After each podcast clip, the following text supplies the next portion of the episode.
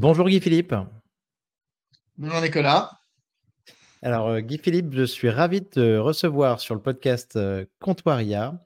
Euh, donc Guy Philippe est enseignant à l'école de guerre économique, advisor sur des questions de cyberdéfense, de cybersécurité, notamment pour PwC et Expon Capital. Tu es l'auteur d'un livre, d'un roman super intéressant que, que j'ai acheté et commandé à lire qui s'appelle Babel Minute Zéro. donc un, livre qui est d'actualité parce qu'il évoque un conflit entre la Chine et les États-Unis pour le contrôle de Taïwan. et donc avec nos enjeux sur l'IA, TSMC, Nvidia, tout ça, ben, on parle beaucoup de ça, donc on en reparlera. Et en plus, tu as, écrit ce livre en 2007.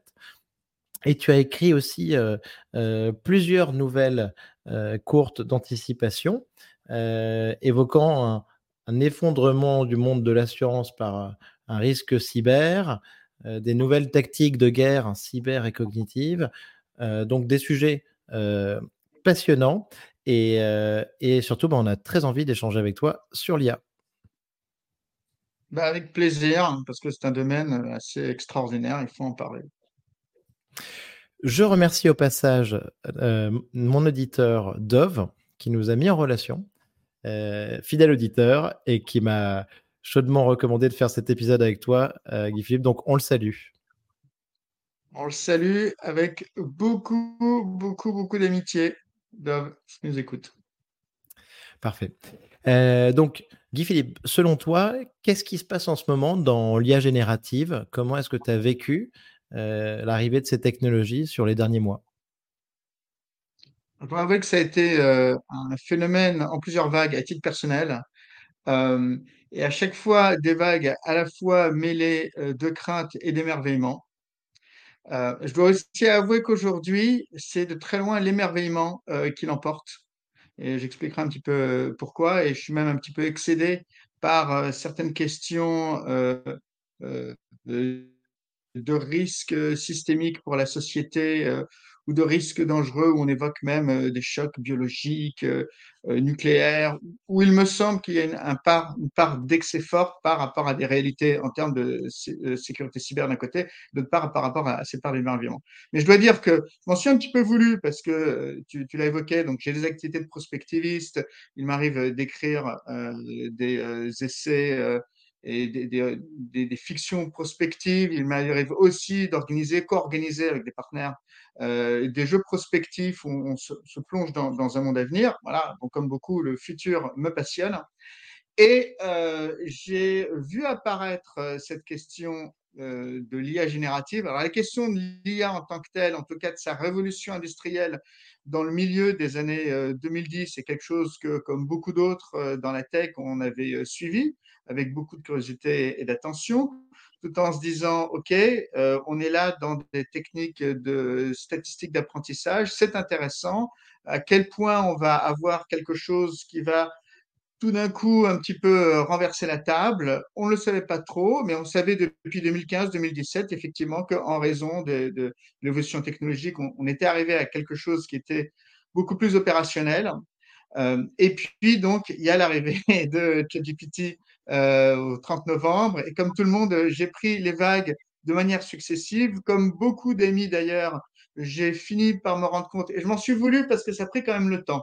Ça a pris quand même euh, un peu plus d'un mois, euh, un mois à deux mois, me rendre compte qu'on était là face à une vraie révolution de l'équivalent, c'est tout le temps augmenté, euh, d'abord de quelque chose qui ressemblerait à euh, l'arrivée euh, de l'iPhone en 2007, puis façon plus globale de quelque chose qui ressemble en fait à l'arrivée d'Internet euh, pour le grand public, on va dire au milieu avec, avec euh, au milieu des, années 1990. Donc voilà, à titre personnel, à date, pour moi, c'est une révolution dans la révolution, c'est-à-dire qu'on a déjà connu euh, la révolution numérique, digitale, etc. Et à l'intérieur de, de, cette révolution, il y a une nouvelle couche qui est peut-être aussi puissante et euh, qui est celle donc de ces IA génératives, qui est un sous-ensemble évidemment de l'ensemble plus large et plus général euh, de l'intelligence artificielle, euh, mais qui a des propriétés qui sont euh, assez fascinantes. D'une part, une, extrême facilité à l'utiliser en langage naturel. Ça, d'un point de vue sociologique, ça va avoir des implications qui sont extraordinaires. D'autre part, euh, des propriétés émergentes que l'on que l'on découvre. Et je dois le dire, moi, je ne viens pas du tout hein, du domaine de l'IA, euh, mais j'ai quelques amis euh, qui sont des vrais spécialistes et qui le sont depuis au moins une vingtaine ou une trentaine d'années. D'ailleurs, certains qui, qui me disaient en rigolant, il y a encore dix ans, ils se réunissaient et ils se disaient, mais, mais pourquoi on a choisi ce domaine-là? Il n'y a pas d'argent, il n'y a rien. Euh, on, a choisi une voie de garage en termes de carrière. Bon, voilà. on, voit, on, voit, à quel point, d'ailleurs, dans le numérique, euh, il faut faire très attention parce qu'il peut avoir des révolutions brusques et puis tout d'un coup, euh, voilà, ceux qui se retrouvaient tout en bas de l'échelle, entre guillemets, se retrouvent tout en haut. Ben, c'est la vie, c'est comme ça. Euh, et, et, et, mais donc, euh, certains de ces, de, de, de, de, ces vrais amis experts sur les questions technologiques, je ferai le distinguo, j'expliquerai pourquoi, m'ont dit, même de notre point de vue, on n'avait pas saisi la rupture que pouvait représenter ou certaines formes de rupture que pouvaient représenter donc ces IA génératives qui arrivent à maturité avec euh, GPT 3.5, puis 4, avec Claude, Claude 2, etc., avec euh, les, les, autres LLM en open source, Lama, Lama 2, etc. Bon. Euh, et donc là-dessus, effectivement, des propriétés émergentes euh, qui m'ont fasciné de plus en plus, euh, et une en particulier que j'ai trouvée assez révolutionnaire en fait, et qui, qui m'a vraiment mis la puce à l'oreille pour me dire qu'on était face, encore une fois, à une révolution dans la révolution, une révolution au carré euh, avec l'IA, euh, c'était la capacité à développer du code. Bon. Ouais. Et même si cette capacité encore aujourd'hui est assez limitée, même si on va pas fabriquer toute une stack avec euh, GPT 4.0 euh, ou Copilot ou d'autres, euh, il y a quand même posé là en germe une transformation qui est peut-être rapide, où on a beaucoup entendu depuis quelques années l'émergence des biens du euh, low-code ou no-code, c'est-à-dire une appropriation plus générale euh, de la capacité à programmer, qui aujourd'hui reste encore confinée à une population finalement très étroite quand on voit les effets économiques euh, de la révolution digitale, puisqu'on pense qu'il y a entre 25 et 27 millions euh, d'ingénieurs programmeurs euh, uniquement entre guillemets sur, euh, sur la militaire, et je le mets à nouveau en rapport avec une économie numérique qui aujourd'hui, par exemple, lorsqu'on regarde les, les, plus grandes boîtes au monde par capitalisation boursière, représente de mémoire euh, 8 des 10 plus grandes, donc qui, qui est vraiment au cœur de la transformation capitaliste nouvelle de nos sociétés. Donc, on a comment dire, une population très étroite. Or, on avait le code, no code qui commençait à dire oui, mais les, frontières de cette population peuvent être un peu plus larges. Et là, tout d'un coup, on a un nouveau système où non seulement on peut commencer à euh, développer des lignes de code en, en faisant les instructions, avec un code qui n'est pas souvent propre, mais peu importe, c'est un point de départ. Mais de surcroît, et ça c'est un point qui est aussi révolutionnaire, on a face à nous un système d'apprentissage, un instructeur qui va aller naturellement à notre rythme et qui va pouvoir nous aider, et avec d'ailleurs lequel on peut poser n'importe quel type de question, il ne va pas s'en offusquer, et il sera toujours très poli, c'est ce qui voilà. Mais ce qui veut dire que on peut y aller franco avec notre prof qui est vraiment notre prof à nous, comme si on avait notre propre tuteur euh, qu'on se payait, sauf que évidemment le coût de tout ça est extrêmement faible. Bon. Mmh. Et ces éléments-là mis bout à bout offrent, ne serait-ce déjà que sur la programmation et donc la génération de services en ligne, de services logiciels de manière plus générale, quelque chose qui est en réalité assez révolutionnaire et donc révolutionnaire sur deux dimensions qui vont être explorées, révolutionnaire sur la manière de travailler et révolutionnaire sur la manière d'apprendre à travailler. Révolutionnaire mmh. sur la manière de travailler parce que Bon, moi, j'ai fait beaucoup de conseils, et, tu l'as dit d'ailleurs dans, mon parcours. Bon, et entre guillemets, on vend du jurôme, on vend des idées qui, la plupart du temps, sont distribuées soit entre guillemets sur slide, soit dans un échange quand on se pose en tant qu'advisor. Beaucoup plus rarement, mais ça m'est arrivé par le passé, on a pu développer des services logiciels qui vont encapsuler les idées, la réflexion pour le client. Bon. Là, potentiellement, on a une transformation, et je ne parle pas uniquement que pour les consultants business en entreprise, mais en fait pour tous ceux qui travaillent en entreprise, où le travail ne va pas être juste de la gestion d'idées, ce que l'on fait. Tiens, serre-moi un rapport, je veux comprendre, écris-moi un rapport, prenons une décision. Mais la fabrication de plus en plus large d'outils d'aide à la décision, d'outils logiciels d'aide à la décision, parce que tout d'un coup, on va pouvoir les fabriquer avec l'IA. Ce n'est pas hmm. encore exactement ce que l'on voit aujourd'hui, mais c'est très clairement les perspectives pour moi qui sont ouvertes par cette nouvelle génération d'IA générative. Ça, c'est le premier point. Et le deuxième point sur lequel je reviendrai, si tu veux, c'est euh, la capacité à apprendre. Parce qu'à nouveau, on a un tuteur, on a un professeur particulier qui, si vraiment on veut mettre les moyens, va coûter 20 euh, dollars par mois. Si vraiment on veut mettre le paquet, on n'est pas très malin, va coûter 40 dollars par mois parce qu'on va prendre et euh, GPT 4.0 et Claude 2, ok. Bon, ou acheter Diapo. Et d'ailleurs, on est idiot parce que je crois que Diapo, on peut avoir les deux pour les mêmes 20 dollars par mois. Mais bref, on peut avoir non pas un prof, mais plusieurs profs un coût extrêmement réduit, disponible 24 heures sur 24, capable de répondre à exactement toutes les questions que tu souhaites. Donc, on entre là même dans un renouveau de ce qu'on a pu appeler l'échange socratique. Euh, et moi, c'est beaucoup ce que je fais en fait avec euh, c'est euh, euh, générative. Et donc là, il y a une transformation. Bon, je reviendrai peut-être là-dessus, mais bon, et ça m'a fallu du temps pour comprendre un petit peu tout ça. Ça m'a fallu peut-être 3, 4, 5 mois pour le comprendre, pour le tester. Mais voilà, non seulement il y avait ce sentiment que c'était une révolution dans la révolution, mais en plus, de mon point de vue, c'est qualifiable et c'est précisément ce qui est en train de se passer sur cette révolution potentielle du travail et cette révolution potentielle de l'apprentissage du nouveau travail. Très bien. L'outil que, tu utilises le, plus, euh, Guy Philippe, donc c'est ChatGPT et Claude 2 Alors, moi, c'est euh, donc euh, GPT 4, voilà, c'est snob, voilà. Bien sûr. Claude 2, parce que souvent, ils font pas exactement la même chose. Il y en a certains qui peuvent être meilleurs sur certaines tâches que d'autres. Aussi Bing, mhm. parce que même là, il y a des formes de variation. Bon.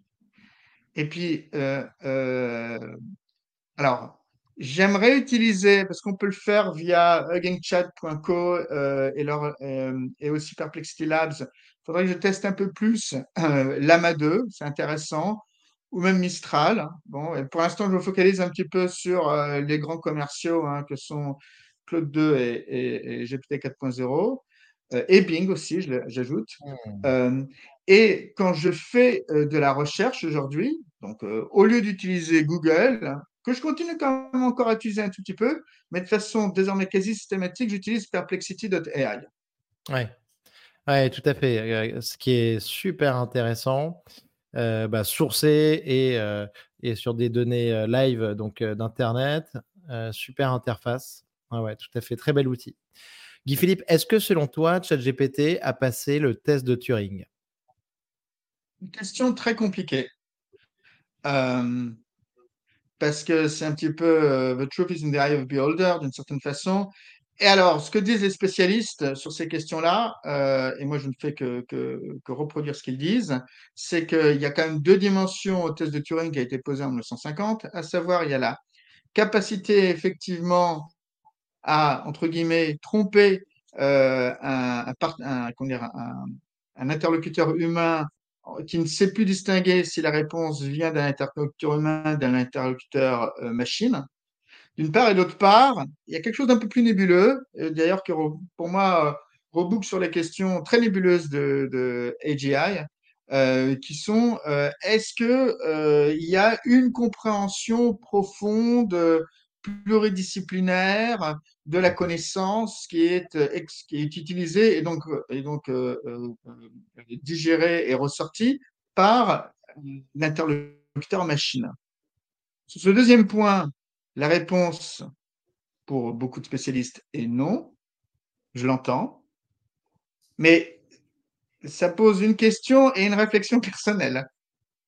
Mmh bon, la question, c'est, OK, mais ça veut dire que quelque part, tu me demandes à ChatGPT euh, et donc sous-jacent au modèle GPT 4.0, etc., d'avoir déjà des formes peut-être d'AGI, vraiment, parce que qu'est-ce que c'est avoir une connaissance profonde? Et ça, là encore, ben, franchement, donne-moi une définition précise de AGI et je te donnerai un test, un référentiel, et pour l'instant, il n'y en a pas. OK? Mmh. Et deuxième point, aura une question un peu euh, intéressante d'un point de vue anthropologique euh, À nouveau, on peut se dire que quelque part, nous-mêmes, lorsqu'on parle et on réfléchit, euh, on utilise plusieurs formes d'intelligence, en fait. Et on va avoir des capacités cognitives, analytiques, déductives, ou d'une certaine façon, on utilise des modèles euh, qui vont être objectivés, explicites et qui nous permettent euh, de réfléchir à une question et d'ailleurs de nous forcer à construire des modèles ou d'affiner ces modèles. Et puis d'un autre côté, on va avoir, et c'est très souvent le cas d'ailleurs, très sincèrement, et c'est peut-être la plupart du temps ce cas-là, ce, ce qui serait des, une manière euh, intellectuelle de réfléchir de façon heuristique, c'est-à-dire sur la base de tout ce que l'on sait, tout ce que l'on a entendu d'un point de vue un petit peu statistique dans notre cerveau, ce qui ne ressemble pas nécessairement à ce qui fonctionne évidemment dans ChatGPT, mais on est, on a une manière de fonctionner qui est, on dirait, heuristique. Je te donne un exemple. Là, mhm. je suis en train de te parler et je te fais des phrases avec sujet, verbe, complément, mais je peux te jurer que jamais au grand jamais, euh, je réfléchis dans ma tête très précisément à quelle va être la construction précise de ma pensée, à où est-ce que je vais mettre euh, chaque mot. Non, tout ça me vient naturellement. Et je pense que c'est pareil pour toi aussi. Voilà. voilà. Il n'est peut-être pas totalement humain, mon cher Nicolas. Mais, faut le dire, et, et, je dois te dire, c'est marrant parce que quelque part, ChatGPT et tous ces LLM renvoie une certaine image d'une certaine façon de penser que nous, êtres humains, nous avons, pas toutes, mais une certaine façon. Moi, je me dis souvent, désormais, que dans ma manière de répondre, surtout quand c'est j'ai une vague idée et puis je le construis au fil de l'eau, comme ça m'arrive très souvent quand même, faut le dire, eh bien, oui, je suis une machine heuristique et je suis une machine heuristique plus ou moins aussi, aussi ou moins bien performante que un, un chat GPT. Et très sincèrement, il m'arrive ou de m'écouter, ce qui est euh, pas forcément le plus intéressant, mais ou d'écouter les autres, ce qui est toujours passionnant, euh, et de me dire quand même, euh, il y a à côté, en fait, un vague sens quelque part et qui va être distribué d'une façon relativement inconsciente, donc avec une part, on va dire, très heuristique, et qui est dans chacun, chacun d'entre nous. Donc je dirais simplement que, A, on ne sais pas exactement ce que c'est les GI, mais je pense que de manière générale, notre manière de penser, elle a un minimum, un minimum, et je suis pas un spécialiste non plus forcené des questions cognitives, mais elle a un minimum trois centres de, comment dire, de, d'émanation de, la pensée, je sais pas comment dire autrement. Euh, l'une qui va être donc ses capacités analytiques, mais qui nécessaire, qui nécessite en amont d'expliciter des modèles et donc d'apprendre des modèles de l'expliciter et, voir de les faire évoluer. D'autre part, eh bien, ces éléments de machine heuristique que j'ai évoqués. Ensuite, et ça c'est quelque chose d'assez profond, un système émotionnel que nous avons tous, et ça sont un petit peu les, shortcuts que nous avons de notre passé évolutionnaire et qui sont nécessaires, la peur, l'amour, euh, la surprise, le jeu, etc. Bon voilà. Et puis peut-être derrière une gestion intelligente de la mémoire, et puis derrière aussi plein d'autres choses que qu'on n'a peut-être pas forcément encore complètement craqué. Hein. Et je ne veux même pas entrer dans les questions de conscience, et je ne sais pas si les questions de conscience derrière nous poussent à entrer dans des choses profondes et philosophiques, au contraire pourraient être des choses très simples et très animales. Je n'en sais rien. Bon. Mais tout ça pour dire que d'une certaine façon, je vois dans la manière que j'ai de parler, que certains ont de parler, des éléments de machine heuristique que nous avons tous, que je retrouve dans, euh, dans CLLM. Voilà.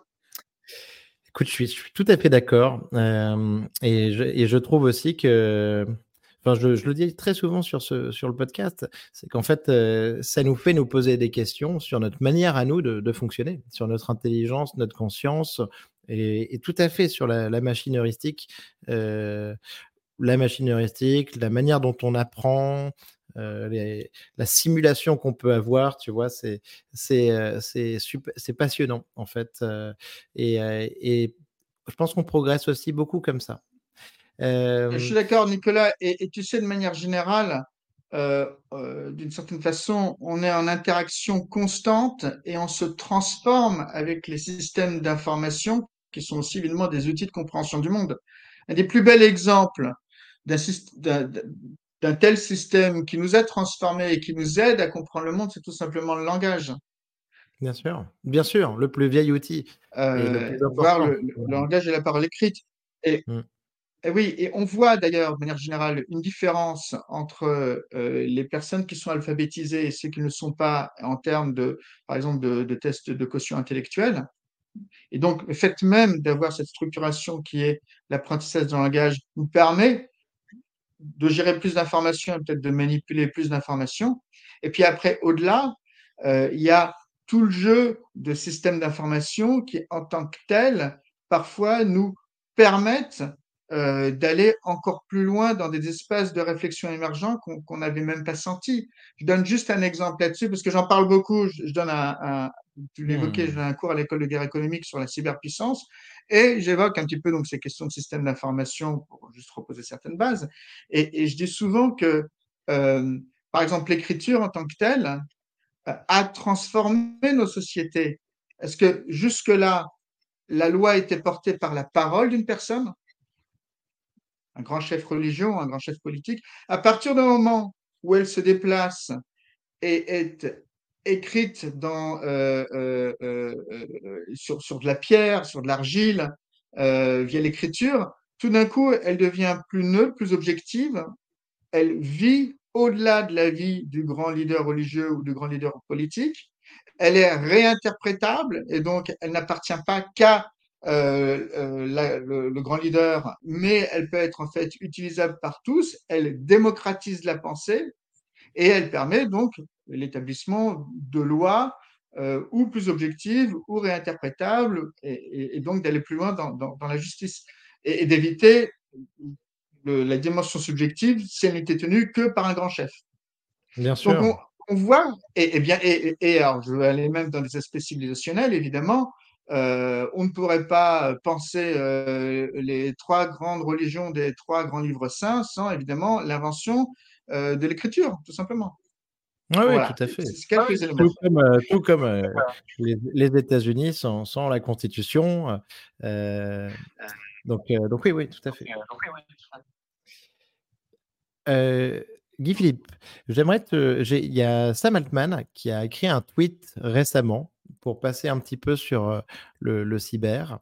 il a dit qu'il qu pensait qu'en fait, d'après leurs leur, recherches les plus récentes, en gros, se rendent compte qu'on arrive à des capacités de persuasion superhumaines, supérieures à, celles de l'humain. Donc, bien avant d'arriver donc à la l'AGI, à l'intelligence artificielle générale, et que et que donc en fait ça, ça aurait certainement des conséquences assez étonnante, assez étrange euh, sur la société pendant cette période un petit peu d'overlap. J'étais assez étonné de ce tweet. Je, je, on l'a pas trop vu venir en fait. On a l'impression que c'est une, découverte qu'ils font en avançant vers l'AGI et qui se rendent compte qu'en fait, ces, modèles, donc, mais on le sait dans leur capacité de, simulation, euh, mais que ces modèles ont des capacités de persuasion incroyables. Euh, est-ce que tu penses que ça, veut dire que potentiellement ces modèles vont être détournés de, de, leur usage euh, à des fins malveillantes et donc pour faire plein de cyberattaques, des fraudes, du phishing et que ça va être donc un point important sur la cybersécurité bah, écoute, je serais tenté de dire bienvenue dans l'espèce humaine avec ces gens sympas et, et puis ces criminels. Donc, et ces gens pervers. Donc, euh, oui, évidemment. Euh, le, le point de Sam Altman est intéressant. Euh, bon, alors l'année dernière, j'avais été invité à l'Expo universelle de Dubaï pour euh, parler des, des, futurs euh, dangers du cyber. Et un des points que j'avais évoqué, c'était la capacité demain qu'il pourrait y avoir des avatars capables de passer le test de Turing, euh, est capable euh, de bien comprendre en fait euh, la personnalité de telle ou telle cible, capable de s'introduire d'ailleurs sur n'importe quel réseau, qu'il s'agisse de réseaux sociaux d'amis ou professionnels ou romantiques. Et d'ailleurs, pourquoi pas incarner la même personnalité qu'on retrouverait sur ces trois réseaux, de façon à avoir des effets combinés et avec une très bonne connaissance psychologique, et bien d'être capable de faire ce que font tous les services de renseignement lorsqu'ils approchent des cibles humaines, à savoir euh, soit séduire, soit convaincre, soit faire chanter, de façon évidemment à retourner euh, soit des influenceurs importants dans certaines sociétés, soit des masses plus larges de la population.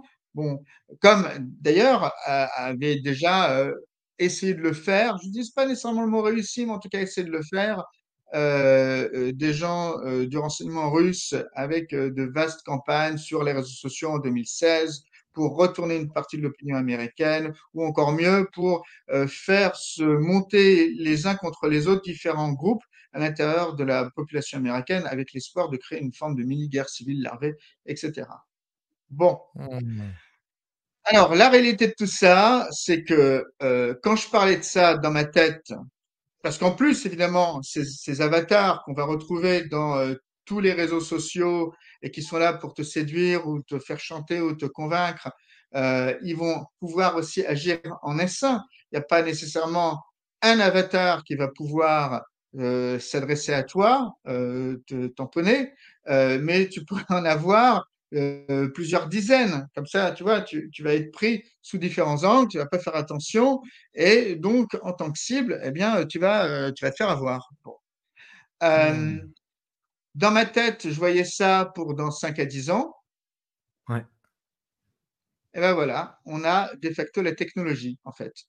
je voyais pas, entre parenthèses, je voyais pas ça pour un truc ultra futuriste, mais pour un truc qui prendra quand même 5 ans à émerger, à venir, à se développer. Bon.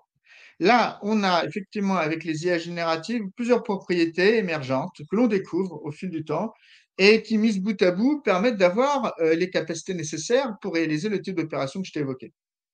Euh, au moins trois points. Il y a euh, une étude très récente qui est sortie, il faudrait que je retrouve les sources, mais qui a montré que rien qu'en lisant les posts de gens qui s'expriment sur Reddit, on est capable à 85% de bien identifier l'âge, le sexe, euh, l'endroit où il se trouve, même peut-être des éléments socioprofessionnels. ok?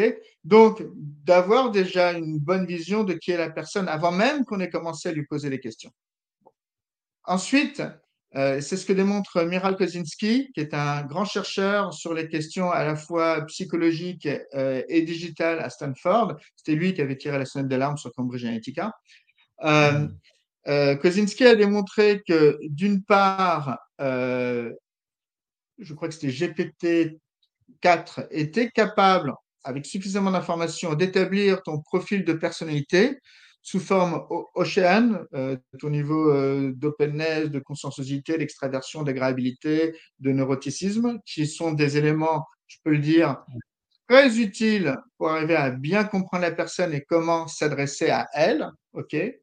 D'autre part, euh, Kozinski avait fait des tests sur ce qu'on appelle Theory of Mind. Theory of Mind, c'est la capacité qu'ont les enfants, au, au, fur et à mesure où ils grandissent, à mieux comprendre quelles sont les intentions des adultes qui sont en face d'eux.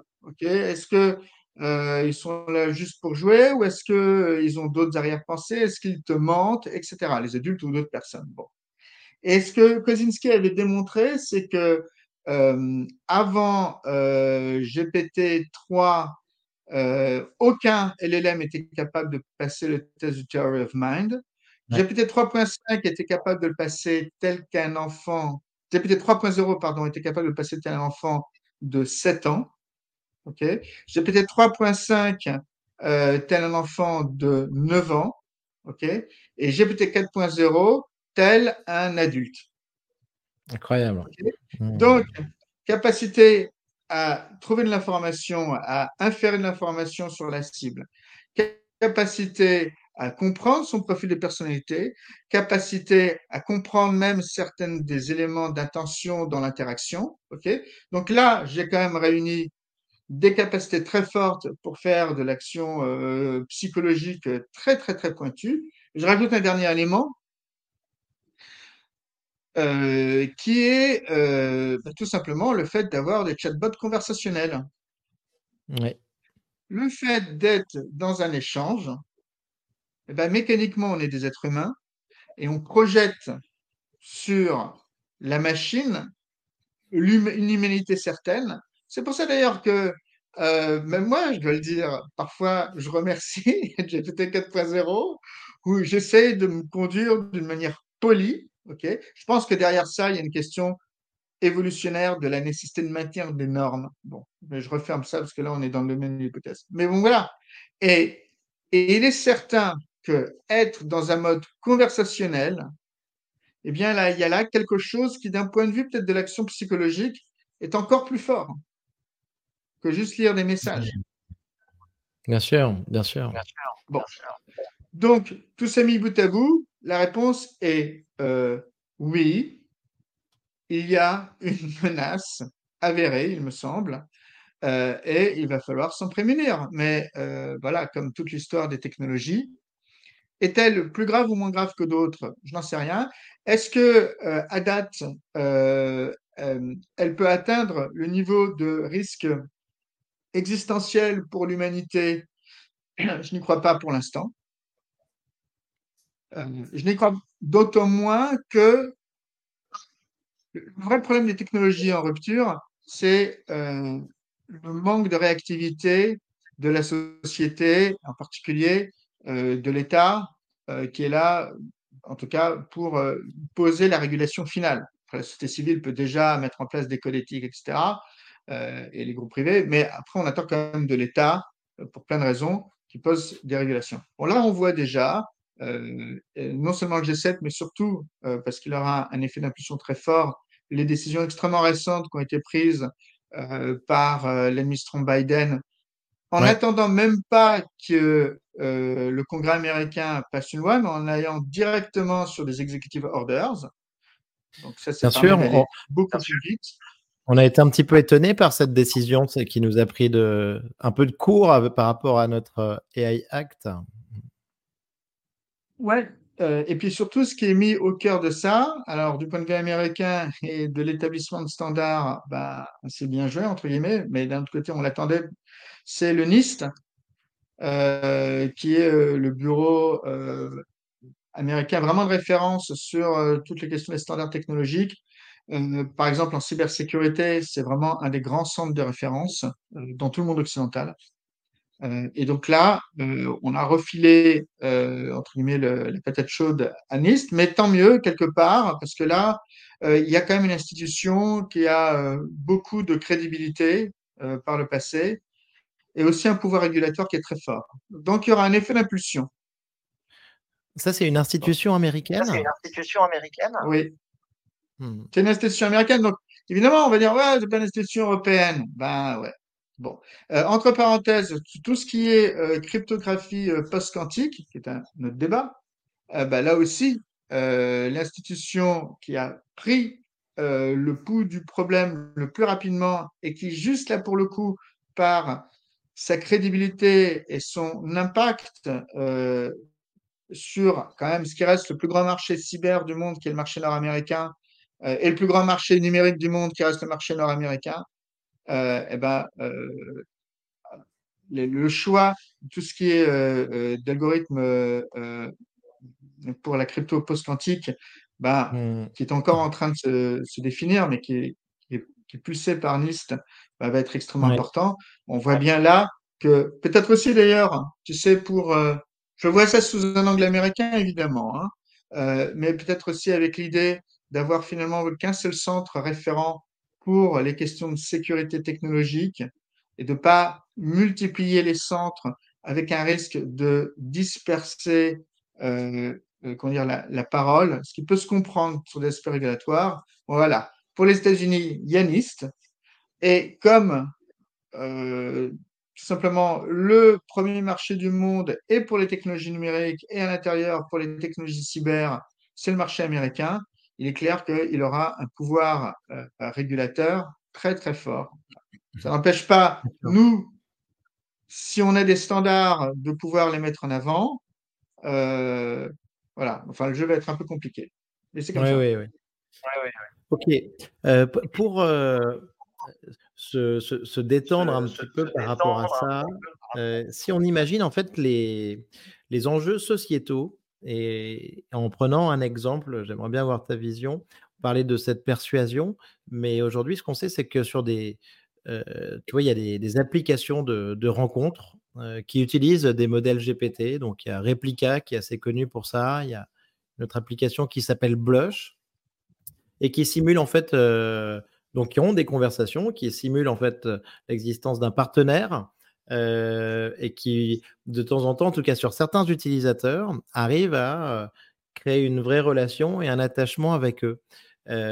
sans être dans le, prisme cyber et sans penser tout de suite là au risque, comment est-ce que tu vois ça évoluer et est-ce que tu penses qu'il y a des, des, vraies relations qui peuvent se développer dans les années qui viennent entre l'homme et, et tu vois un, un, chatbot, quoi, grosso modo?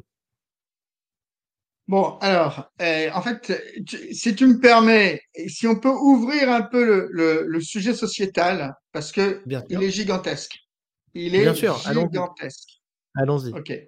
Euh, et il est gigantesque, d'autant plus qu'on parle maintenant, en 2023, où l'ensemble des grands pays occidentaux sont en face d'effritements sociétal graves, qui sont d'ailleurs à l'origine de l'explosion des populismes, populisme d'extrême gauche, populisme d'extrême droite.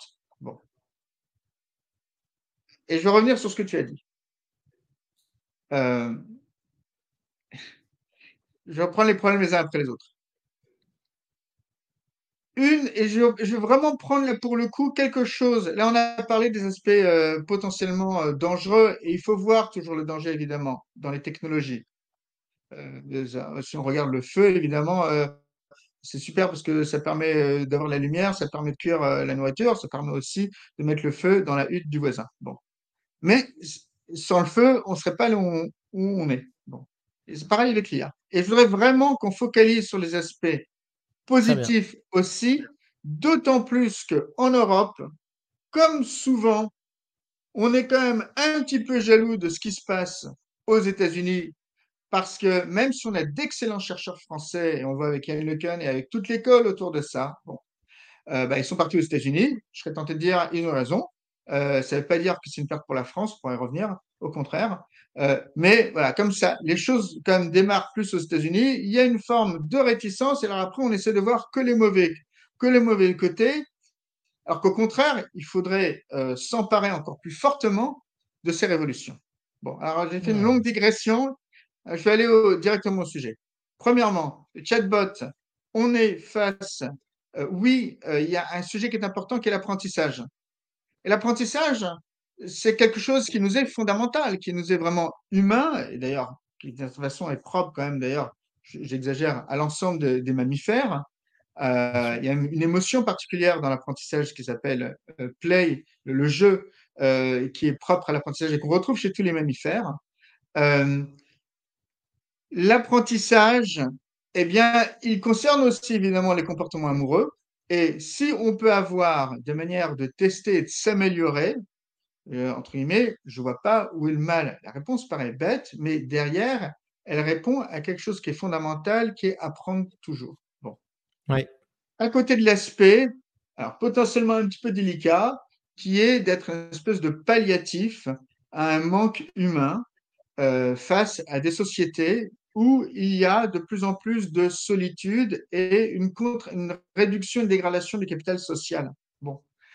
Euh, donc le mieux, c'est quand même que les gens se rencontrent et se parlent entre eux, parce qu'on est, on est une espèce profondément sociale et on en a besoin, on en a même besoin physiologiquement. Bien sûr. Mais si de temps en temps, on peut avoir une béquille qui nous aide, je serais tenté de dire, pourquoi pas, avoir à cadrer avec des travaux de psychologues qui pourront vérifier les effets psychologiques positifs, négatifs, là aussi, de ce type de bot. Et ça, c'est quelque chose qu'il faudra estimer et qu'il faudra voir. Tout ce que je peux dire, c'est qu'aujourd'hui, euh, on vit dans des sociétés humaines euh, qui sont frappées par des épidémies de solitude. On vit aussi dans des sociétés humaines qui sont très inégalitaires euh, et où on a une distribution très inégale du bonheur. Et c'est ce que montrait John Clifton, qui est le patron de Gallup, dans des sondages qui sont assez saisissants qu'il évoquait pour des économistes il y a de ça deux ans. Euh, donc, on était en 2021 et comparait la situation aux États-Unis entre 15 ans plus tôt, 2006-2021, en posant une question. Notez votre vie entre 0 et 10. Bon. Et en 2006, il y avait de moins que, 0. que 1,5% des euh, répondants qui disaient ma vie, elle vaut 0. Et j'insiste là-dessus, il faut se mettre à la place d'une personne qui note sa vie non pas 1 ou 2 ou 3 sur 10, mais 0 sur 10. Bon. Ça, c'était en 2006. 1.5. 15 ans plus tard, en 2021, ah pardon, et, et les gens qui mettent leur vie 10 sur 10, là, wow, top of a, top of a cream, ok, il y en avait 3,5%. 15 ans plus tard, le nombre de gens qui euh, euh, note sa vie 0 sur 10 est passé de 1,5 à 7,5 fois 5. Mmh, Et entre parenthèses, le nombre de gens qui euh, notent leur vie 10 sur 10 est passé de 3,5 à 8. À peu près le même niveau. Mmh. Donc on voit une polarisation, entre guillemets, du bonheur. Et moi, je suis très content pour les gens qui sont très heureux, super évidemment, j'ai très peur pour les gens qui se mettent un zéro à leur vie. Et on peut voir les liens avec ce que Angus Deaton appelle le death of despair, l'explosion de suicide ou de destruction de soi par l'alcoolémie, par les opioïdes, etc., que l'on voit de façon très très claire aux États-Unis, mais qu'on commence aussi à voir en filigrane euh, en Europe, où on ne voit plus euh, dans certaines couches de la population d'évolution positive de l'espérance de vie. Et ça, c'est dû hmm. à ces phénomènes-là. Bon. Donc, bon. OK. Donc, il y a cet aspect, je peux mieux apprendre, et ça, c'est toujours bien, ou peut-être ça peut servir de béquille. Et maintenant, je voudrais prendre cette question-là et l'élargir, si tu m'y autorises. Bien sûr, bien sûr. Bien sûr, bien sûr. C'est gentil à toi. Et donc, l'élargir à une question plus générale où je voudrais précisément parler de cette question du malheur dans les sociétés occidentales. Et du malheur dans les sociétés occidentales, dont l'un des effets de bord qui peuvent être extrêmement dangereux, c'est la montée en puissance de tous les extrémismes politiques, et de gauche et de droite. Bon. Et tu vas voir qu'il y a un lien potentiellement direct avec notre conversation sur l'IA. Donc pourquoi, si, tu, me, permets d'attendre une ou deux minutes, pas plus, pourquoi il y a eu cette explosion du malheur Il y a plein d'explications, mais une des explications qui, est la mieux euh, validée par la littérature scientifique, c'est tout simplement la très forte hausse des inégalités sociales. il y a un sentiment d'injustice et, ou un sentiment de retrait de la société, j'y arriverai jamais. Et ça crée ou la colère ou le malheur. Euh, les suicides ou le vote extrémiste. Qu'est-ce qui explique cette explosion des inégalités sociales depuis maintenant, il faut le dire, une trentaine d'années Pas mal de choses. Euh, peut-être ce que diraient des gens comme Piketty, je grossis le trait, mais on est dans une période de paix et donc il y a une accumulation du capital sans avoir les moments de solidarité qui constituent les guerres. Bon, mmh ça c'est une version. tout à fait valable. Mais il y en a une autre qui est très intéressante euh, et que je souligne d'autant plus qu'elle a été euh, euh, proposée par le nouveau prix Nobel d'économie Claudia Goldin, qui est connue pour d'autres travaux, les inégalités hommes-femmes, qui est la raison profonde pour laquelle elle a obtenu le prix Nobel, mais qui a aussi eu développé des travaux passionnants sur l'origine des inégalités aux États-Unis, avec d'ailleurs des travaux euh, reprenants et qui ont été faits par la suite en collaboration avec des gens comme David Autor, qui est très connu sur justement ces questions de technologie, d'IA et d'impact social. David Autor, qui est un, économiste américain. Et en gros, Claudia Goldin a, et, et Lawrence Katz, avec qui elle a coécrit, et David Autor, par la suite, ont démontré que cette explosion de la polarisation liée aux inégalités est liée en fait à une égalité profonde qui est l'augmentation de la valeur entre les, en gros, les gens diplômés et les gens pas diplômés. Je la fais très courte. Et ça, on le voit à partir des années 60, mais à contrario, et c'est là où on rebondit sur euh, l'IA, au début du XXe siècle, mmh il y a cette inégalité déjà très forte entre les diplômés, mais ce n'est pas les mêmes diplômés qu'aujourd'hui, parce qu'on demande un petit peu moins en termes de technologie et de sciences, donc les diplômés et les non-diplômés. Alors qu'il y a une révolution technologique comparable à celle de l'IA, qui est celle de l'électrification, qui transforme mmh. entièrement les ateliers de production, l'électrification et puis aussi l'essor des moteurs à explosion pour la logistique. Mais, qui, mais à l'intérieur de l'atelier, on n'a plus besoin du petit manutentionnaire qui est là pour euh, placer dans l'atelier. Non, on peut avoir des ateliers beaucoup plus structurés avec, avec des systèmes électriques et des moteurs électriques qui vont faire tourner les pièces. Mais on a par contre besoin désormais de techniciens. Donc on a besoin de gens qui sont du niveau secondaire. Et là, il y a une révolution sociale américaine qui est celle qu'on appelle le High School Movement, qui est tout d'un coup, on passe de 10% de la population qui a le niveau secondaire, niveau bac, à 50% de la population entre 1910 et 1940. Et c'est cet effort éducatif qui t'amène de gens qui étaient un peu en dessous du niveau primaire à tout le monde à peu près au niveau secondaire, qui permet la contraction de l'écart salarial. Mmh. et ça se continue au cours de la deuxième partie du XXe siècle, mais là, la technologie, elle avance.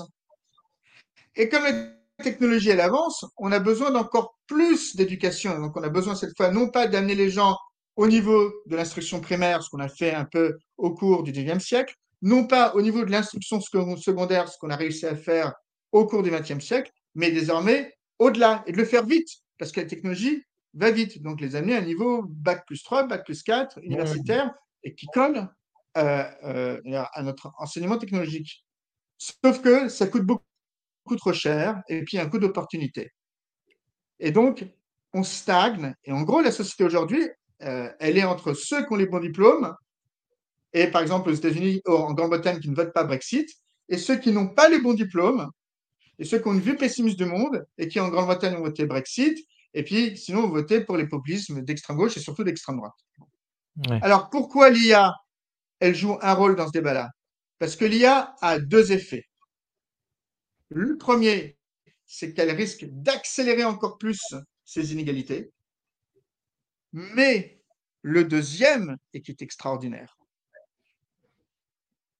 c'est que, et je voudrais juste m'arrêter sur ce dernier point, mmh. c'est que l'IA, je repars sur le fait que j'ai un prof, un mentor à 20 euh, dollars par mois en réalité, je peux désormais avoir le, comment dire, le tuteur qu'on a à Cambridge ou à Oxford pour quasi rien et qui peut t'accompagner dans tous tes efforts de formation. Formation que tu es entre 0 et 25 ans et puis évidemment après au-delà.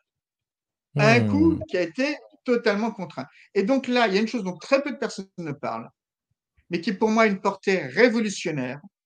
C'est la portée révolutionnaire d'une éducation et d'une formation pour tous adaptée exactement au bon niveau des personnes à un coût extrêmement faible et qui va permettre d'égaliser par le haut la société.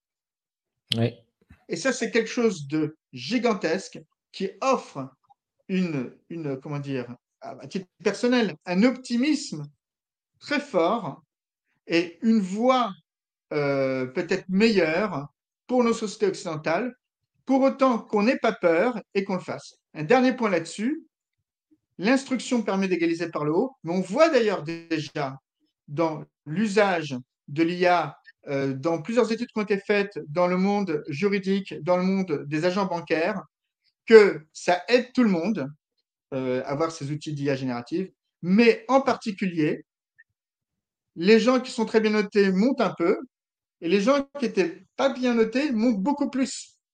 Et donc là encore, c'est quelques études à confirmer, mais on commence à avoir une nuage de points.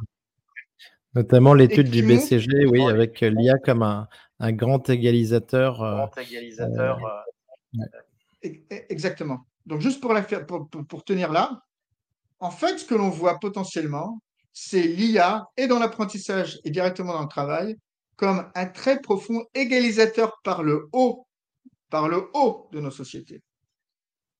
Et donc, voilà, on pourrait peut-être euh, poser là les naissances d'une forme de technosocialisme soft, ok, euh, mais qui ferait que tout d'un coup, eh bien, ces inégalités sociales, elles vont finir par se résorber, pour autant qu'on n'ait pas peur, évidemment, d'utiliser les bons outils. Et donc là, évidemment, il doit y avoir un effet d'entraînement euh, et de la société civile, et puis aussi de l'État à tous les niveaux, pour embrayer et bien encadrer cette transformation. Mais il y a là réellement quelque chose auquel je dois le dire, je ne m'attendais pas il y a encore neuf mois.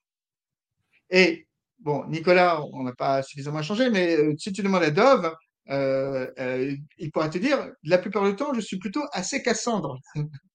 et c'est un petit peu mes fonctions d'aller voir où sont les futurs merdiers. Bon. Ouais.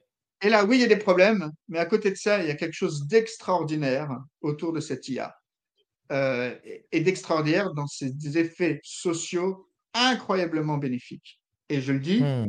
non pas parce qu'on va trouver une nouvelle technologie, parce qu'on va trouver des vaccins, parce qu'on va trouver euh, de manière de, traiter le cancer, et, bien sûr qu'on le fera, et tant mieux, mais parce que sur une chose très profonde de la société, qui est la nécessité d'avoir un minimum d'égalité, eh ben, sinon les choses explosent eh bien, on risque là d'avoir effectivement une technologie qui va nous amener à ça pour un coût extrêmement faible. là, c'est quelque chose d'assez euh, révolutionnaire.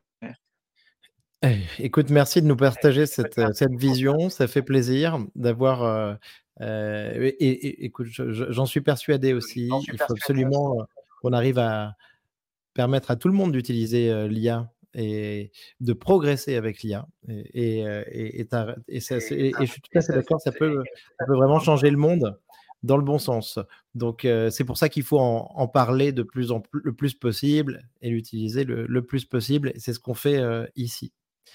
Guy Philippe, j'aimerais, je, vais absolument évoquer un, sujet avec toi. C'est les enjeux géopolitiques autour de Taïwan. donc, Taïwan. Donc, tu en as parlé déjà dans tes nouvelles, dans tes romans. Euh, j'ai pas encore réussi à avoir euh, le point de vue d'un invité euh, vraiment sur ce sujet-là, alors que ça me semble être quelque chose de crucial. Euh, de manière très basique, on, on, se dit, bon, bah tiens, il y a l'usine TSMC euh, qui est là-bas, euh, qui produit donc euh, l'intégralité des GPU Nvidia, et 95% de part de marché dans l'IA. Voilà. Il y a des risques sur Taïwan entre, ben, avec les États-Unis et la Chine, d'un conflit potentiel. qu'est-ce, que, qu'est-ce qui peut se passer par rapport à ça? Et pour le coup, sans forcément être Cassandre, mais en imaginant peut-être euh, différents scénarios. Est-ce que tu peux nous donner un peu ton, point de vue là-dessus, Guy Philippe? Bon, alors on va faire 30 secondes de géopolitique. Excuse-moi, pour finir, et en se disant que bah, forcément, euh, euh, aujourd'hui, ces GPU ont une importance colossale au-delà simplement de, la géopolitique, de, se disputer un, terrain, une île, euh, mais aussi parce que ça, parce que ça va, parce que ça permet derrière au niveau de euh, euh, du, pouvoir de la dominance sur la technologie de l'intelligence artificielle. Ouais. alors, 30 secondes de, de, fond géopolitique, et je le dis parce qu'évidemment, on a aujourd'hui des chocs très graves au Moyen-Orient on a des chocs très graves euh, en Ukraine et depuis euh, le 24 février 2022. Euh, et on a une pression de plus en plus continue sur Taïwan qui vient de la Chine. Alors pourquoi je, parle de, tous ces, ces points-là? En gros, pourquoi je mets dans le même sac Russie, Chine, Iran, qui sont partenaires? Alliés, on ne sait pas, mais en tout cas, qui sont partenaires. On est face aujourd'hui à un renouveau, on va dire, de la contestation contre euh, le monde occidental, qui a émergé de façon un petit peu euh, chaotante. Euh, il y a peut-être d'ailleurs des effets du Covid qui ont créé une personnalisation très forte des pouvoirs politiques. On l'a vu et en Russie et en Chine d'ailleurs aussi. Il y a peut-être euh, euh, le constat que, et là on, est clairement dans notre zone Indo-Pacifique et dans la question de Taïwan, euh, on a l'émergence d'une puissance chinoise désormais, bon, donc clairement la deuxième puissance économique du monde. Et d'ailleurs, euh, faut le dire, avec une Union européenne qui est en passe d'être déclassée du point de vue de son, son PNB rapporté au PNB mondial. Donc vraiment, en fait, un groupe de tête avec les États-Unis et la Chine, alors qu'il y a encore dix ans, c'était euh, l'Union européenne hein, qui était quasiment à touche-touche avec euh, le PNB américain. Euh, et derrière, effectivement, donc, et donc une contestation très forte de l'ordre occidental, dont en fait le fer de lance est de manière sous-jacente la Chine, même si les incendiaires pourraient être la Russie et peut-être l'Iran, si jamais l'Iran avait eu une main directe dans les événements du 7 octobre en Israël. Euh, et au cœur de cette question-là, et ça c'était un papier que j'avais écrit, euh, euh, un édito dans Le Monde il y a de ça deux ans, il y a effectivement cette question technologique. Parce que ce qui fait extrêmement peur aux Américains, dont l'histoire stratégique peut-être fait écho, par exemple, à la guerre de sécession qui avait été gagnée par le Nord le plus industriel et par les deux guerres mondiales qui avaient été gagnées par euh, les États-Unis et en particulier dans, dans la deuxième, guerre mondiale qui avait été vraiment le cœur industriel euh, de la lutte de l'Occident, industriel et technologique, hein, bien sûr. Bien Hein, sûr. Oppenheimer est un exemple d'eux. Il y en a plein d'autres. On peut d'ailleurs évoquer euh, Bletchley Park, euh, qui était plutôt d'ailleurs chez nos amis anglais. Mais après, évidemment, toute cette technologie-là, il est parti chez les Américains, bon, etc. Donc, les Américains, et probablement à raison, ont toujours pensé que l'une des clés de contrôler le jeu et de maintenir leur suprématie était dans la technologie. De façon très claire et très évidente. Euh, les soviétiques se sont effondrés parce qu'ils n'y arrivaient pas, et en particulier, ils n'y arrivaient pas d'un point de vue technologique. Et là, on a vu émerger un compétiteur pair qui, A, ne joue pas les règles du jeu du mode de vie occidental, à savoir, bah, ça reste un système totalitaire, on ne respecte pas d'ailleurs nécessairement euh, les règles du droit international, par exemple, euh, sur euh, les frontières maritimes de la Chine. Et puis à côté de ça, à la différence de l'Union soviétique déclinante, ben là, pour le coup, qui est un compétiteur technologique très puissant. Et on le voit d'ailleurs dans plein de dimensions. On peut parler des, des drones, bien sûr. On peut parler de l'intelligence artificielle en, en, termes de papier de recherche.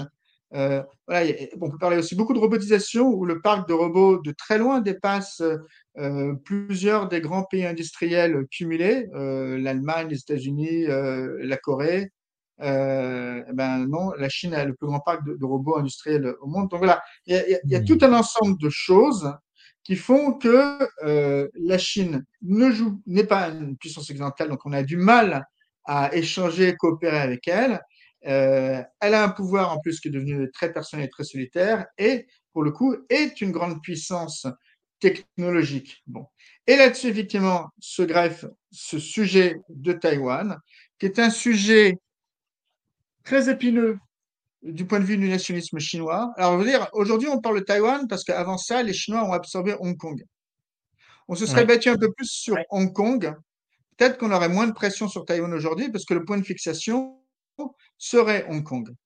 On a lâché Hong Kong totalement, alors que Hong Kong ne devait être totalement rétrocédé, enfin, autant était rétrocédé à la Chine depuis 1997, mais il y avait cette idée de euh, euh, euh, pays de système qui devait se maintenir. Et pendant la crise Covid, eh bien, de facto, on a abandonné Hong Kong. Et je pense que ça a donné pas mal d'enthousiasme de la part du pouvoir chinois qui a vu à quel point Hong Kong avait cédé assez rapidement pour se dire, voilà, un pays de système, on va l'imposer, on l'a fait à, à, Hong Kong, en fait c'est un pays, un système, et maintenant on va l'imposer à Taïwan, et on va le faire par la pression et par la force. Hein. Sachant que l'idée de cette réunification, elle est clé d'un point de vue idéologique pour le Parti communiste chinois, vu que euh, euh, il y avait eu euh, Chiang Kai-shek et toutes les forces de Kuomintang qui avaient maintenu cette île, ce bastion nationaliste aux portes de après 1948, qui avait 1949, pardon, qui avait déjà eu d'ailleurs deux affrontements, certains proches de la crise nucléaire en 1954 et 1958, et puis après un traité Taiwan Relation Act et traité avec les États-Unis à partir de 1979, euh, qui à la fois les Américains reconnaissaient euh, la Chine, mais en même temps, eh bien, protégeaient de façon défensive euh, Taïwan. Et là, à partir du moment où Hong Kong tombe, eh bien, est dans un pouvoir qui est très personnel, comme un petit peu, c'est le danger de ce qu'on a vu aussi en Russie avec Poutine qui déclare la guerre tout d'un coup tout seul. Hein.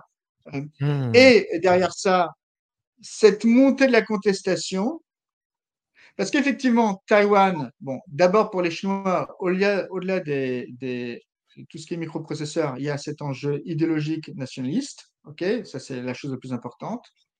Il y a évidemment la technologie, et ça c'est clé.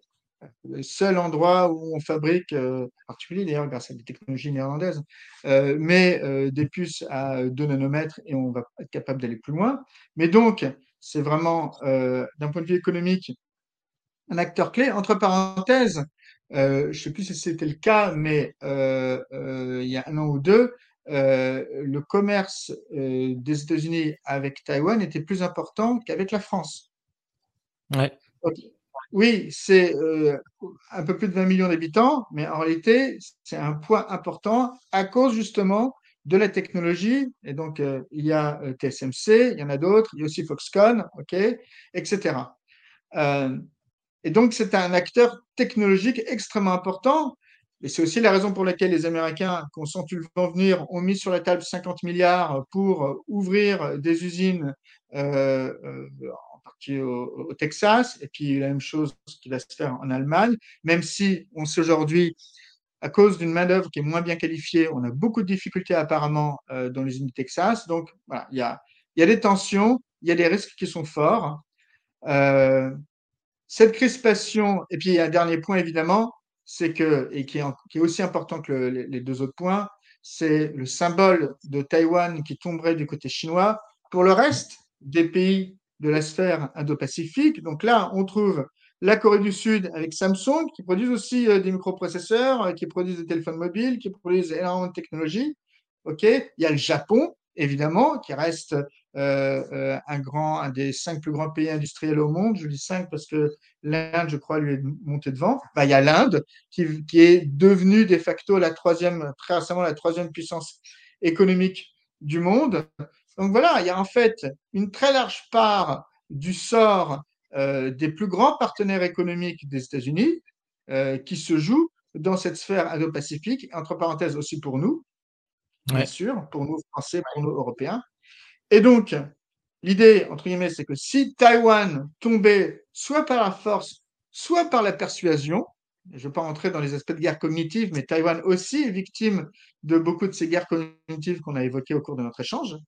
Eh bien, là, il y a le risque que ça donne un message pour l'ensemble des alliés des euh, États-Unis de dire waouh, ok, qu'est-ce qu'on fait? Est-ce qu'on peut vraiment compter sur les États-Unis?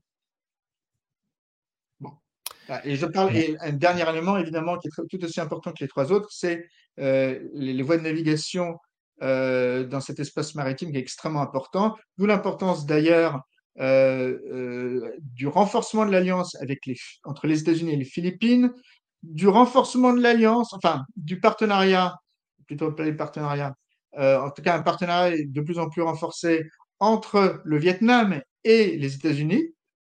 OK Mmh. Tout ça euh, parce qu'il il y a aussi cet aspect, évidemment, qu'on ne peut pas prendre en otage un espace de navigation qui est parmi le plus important, peut-être le plus important des échanges économiques mondiaux.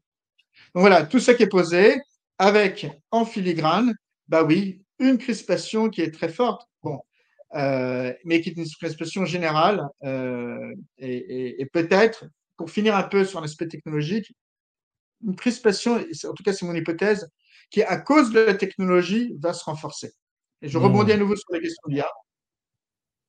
Quand tu crées de l'IA, tu embarques de plus en plus des systèmes éthiques. Tu vois bien la manière dont, par exemple, ChatGPT est bridé euh, selon les Ouais. questions qui sont posées. Elle est bridée selon un certain code éthique.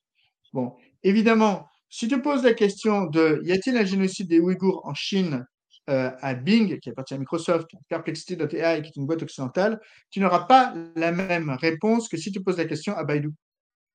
Ouais.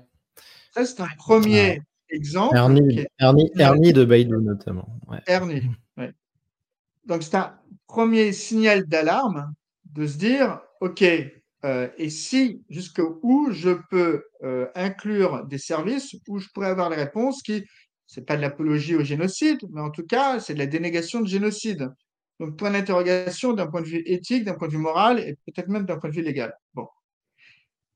Ça, c'est pour les services d'IA générative. Maintenant, tu penses aux IA qui vont être embarqués dans de plus en plus d'éléments de l'ensemble de nos produits. Hein. On sait que déjà, euh, dans les automobiles, tu as 30 à 50% de la valeur qui est du code, et dans ce code, il va y avoir de plus en plus d'IA. Bon.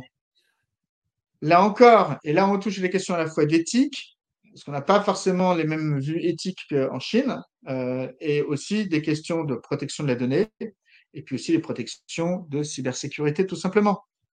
Ouais. Je rappelle qu'il y a une loi chinoise, National Cyber Security Law, qui est passée en 2017, qui impose à n'importe quel opérateur chinois d'accepter des euh, requêtes, j'allais dire des réquisitions, sans un contrôle judiciaire, qui de toute façon est un petit peu euh, faiblard en Chine, et qui viendrait euh, d'autorités de, de, services chinois.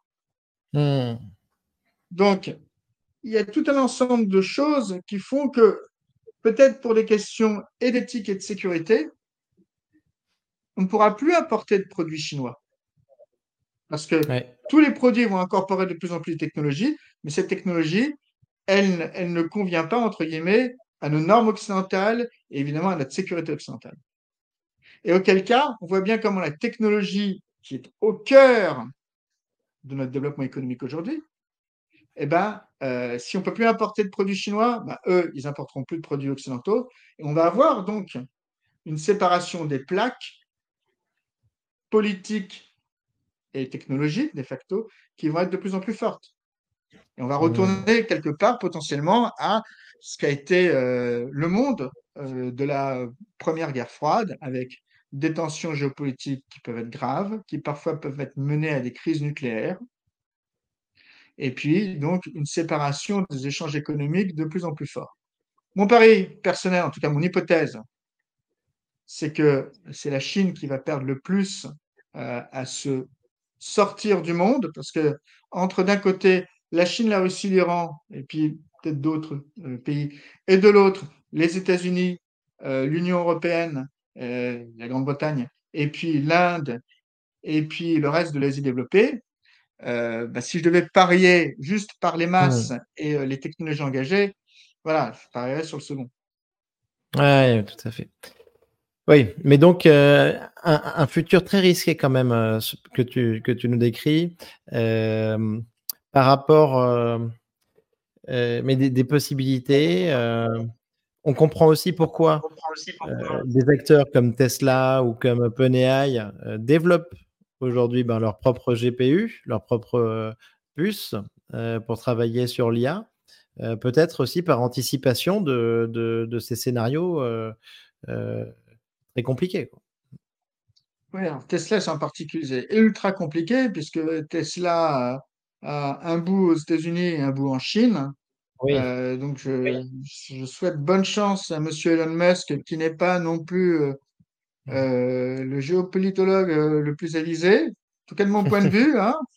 Il faut voir ce qu'il a pu sortir sous l'influence de dialogue avec Vladimir Poutine, ce qui n'est jamais bon, ou même par rapport au dossier ukrainien, ou même ce qu'il a pu sortir très très récemment sur l'Iran qui serait en fait encerclé par des bases américaines, ce qui est fallacieux et curieux d'ailleurs, il faut le dire, euh, de la part d'un entrepreneur américain. Bon, euh, mais ça c'est un problème de Elon Musk et de la gouvernance de l'ensemble des entreprises, euh, mais aussi entre parenthèses, c'est vrai aussi que ça va être un, problème pour nous occidentaux. Hein. Ah. Mais de manière plus générale, effectivement, il faut poser un cadre qu'on voit dans la technologie, mais qui dépasse la technologie. On a vécu pendant une trentaine d'années dans ce que j'appellerais les 30 Pacifiques, en fait. Entre la chute du mur de Berlin en 1989 et euh, l'invasion euh, de l'Ukraine, euh, février 2022, on a vécu en fait, alors avec les ACME qui ont été la lutte contre le terrorisme, mais en réalité, on a vécu dans un monde pacifique. En tout cas, l'ensemble des grandes puissances plus ou moins converger. À un moment converger, puis après on met à, diverger lentement. Et puis là, peut-être, depuis février 2022, eh bien, on a arrêté ces 30 pacifiques. On est entré dans une nouvelle période qui, de mon point de vue, va ressembler assez fortement à ce qu'on a vécu pendant la première guerre froide. Il ne faut pas oublier qu'on a toujours l'arme nucléaire. L'arme nucléaire, à la fois, fait monter les enjeux, mais en même temps les gèle. Donc, à nouveau, je ne vois pas de, conflit direct entre grandes puissances nucléaires, hein, heureusement. Hmm. Mais, donc voilà, on va, on va retrouver ce qu'on a vécu avec des dimensions de guerre hybride et donc, mais cette fois, utilisant les éléments numériques, des attaques cyber, des attaques cognitives, ce que l'on voit déjà hein, d'ailleurs, et en particulier ce que l'on risque de voir de manière très forte dans cette pardon de la littération, mais deuxième crise de la nouvelle guerre froide, qui est euh, le conflit Israël contre le Hamas. Hmm. Avec derrière, là aussi, c'est là où on est vraiment dans un cadre qui ressemble à la guerre froide, on se pose des questions, il faut lire sur les soutiens euh, de l'Iran et le soutien de la Russie. Et en particulier, on voit une campagne hybride russe, en tout cas c'est comme ça que j'interprète, en accompagnement de ce qui s'est passé, euh, où euh, tout d'un coup, il y a eu un revirement euh, très antisémite de beaucoup d'agents russes. En même temps qu'on a vu dans le cyber des groupes qui font du déni de service. donc, c'est une forme d'attaque cyber, on va dire nuisance pas trop grave, emmerdante mais pas trop grave, comme par exemple Killnet ou Anonymous Sudan, qui, malgré son nom, euh, comme, plutôt comme son nom ne l'indique pas, est en fait russe, et qui sont mis à cibler euh, dans les 24-48 heures qui ont suivi euh, l'attaque du 7 octobre, euh, des, objectifs israéliens. Bon, alors sans que ça fasse trop de grabuge, mais on a pu se poser la question.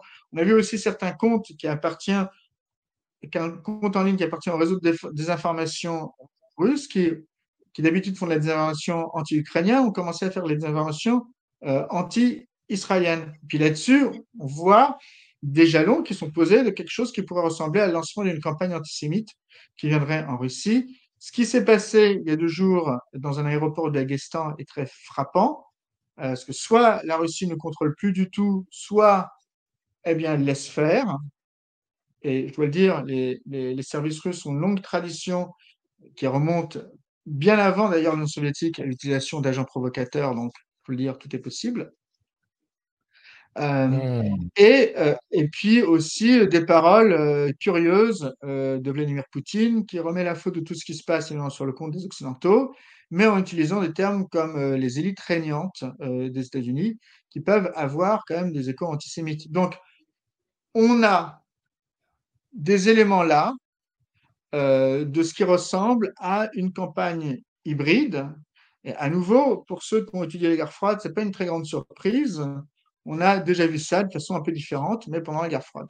On avait même vu pendant la guerre froide euh, euh, une résurgence dans les années 50 en, en RFA, en République fédérale d'Allemagne, de groupes néo-nazis qui étaient en fait aidés, actionnés par le KGB, de façon à décrédibiliser l'Allemagne de l'Ouest. Donc voilà, tout est possible. De la même façon, d'ailleurs, je peux le dire, et on le voit dans le cyber, il euh, faut faire attention aux groupes qui, comme Anonymous Sudan ou comme le Cybercalifat, qui ne sont pas forcément islamistes. Le Cybercalifat avait attaqué TV5 Monde en 2015. Euh, et beaucoup de chercheurs ont dit, mais non, en fait, c'est APT28, c'est FanCyber, c'est en fait une, émanation euh, du euh, renseignement militaire russe. Hmm. Voilà. Faisons très bah, attention, on va être dans un monde de faux semblants. Un monde de faux semblants, un paysage. donc, c'est vrai que ça, fait un petit peu peur tout ça. Guy Philippe, on doit, on doit, on arrive au, bout du format.